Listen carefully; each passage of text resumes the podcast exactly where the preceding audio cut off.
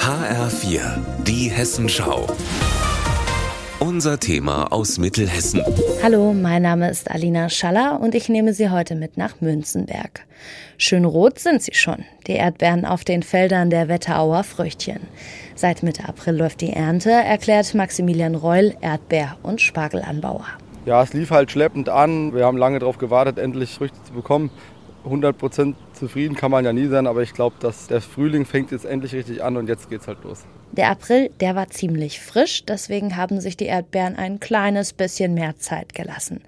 Wenn sich das Wetter hält und keine schnelle Hitzeperiode kommt, sieht alles nach einer guten Ernte aus in diesem Jahr. Die Erdbeere ist ja eher eine, so eine Halbschattenpflanze bei 25 Grad und 70 Prozent Luftfeuchte. Mag die es richtig gern und äh, über 30 Grad ist für uns Stress, für die Erntehelfer, für die Pflanze und deshalb wünschen wir uns, dass es ein schönes, langsames, gemäßigtes Frühjahr und Frühsommer gibt.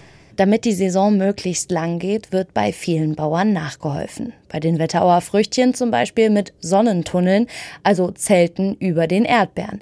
Die sorgen dafür, dass der Boden schneller warm wird und dass die Früchte immer trocken sind.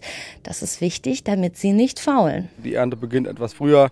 Man muss kaum noch chemischen Pflanzenschutz machen, äh, weil man viel mit Nützlingen arbeiten kann. Die Früchte halten sich besser, die Erntehelfer sind zufriedener, weil sie gleichmäßige Bedingungen haben. Und deshalb ist es eigentlich eine gute Sache und das ist für uns ein sehr wichtiges Thema. Nützlinge sind übrigens die natürlichen Gegenspieler von Schädlingen, also zum Beispiel Lebewesen, die Schädlinge fressen. Also wir analysieren jede Woche oder sogar täglich mittlerweile, welche Schädlinge vorhanden sind, in welcher Menge und bringen dann dafür die natürlichen Gegenspieler gezielt ein in Tüten als Streuware und überwachen das und versuchen einfach ein biologisches Gleichgewicht in den Folienhäusern zu schaffen und das funktioniert mittlerweile sehr gut. In Deutschland gewachsen und ohne chemischen Pflanzenschutz. Nicht nur gut fürs Klima, sondern schmeckt in der Regel auch besser. Aber wie schmecken die Erdbeeren denn jetzt eigentlich? Ja, also sehr geschmackvoll und auch schon süß, war jetzt doch überrascht. Sehr lecker, sehr fruchtig, süß, frisch und es schmeckt gesund.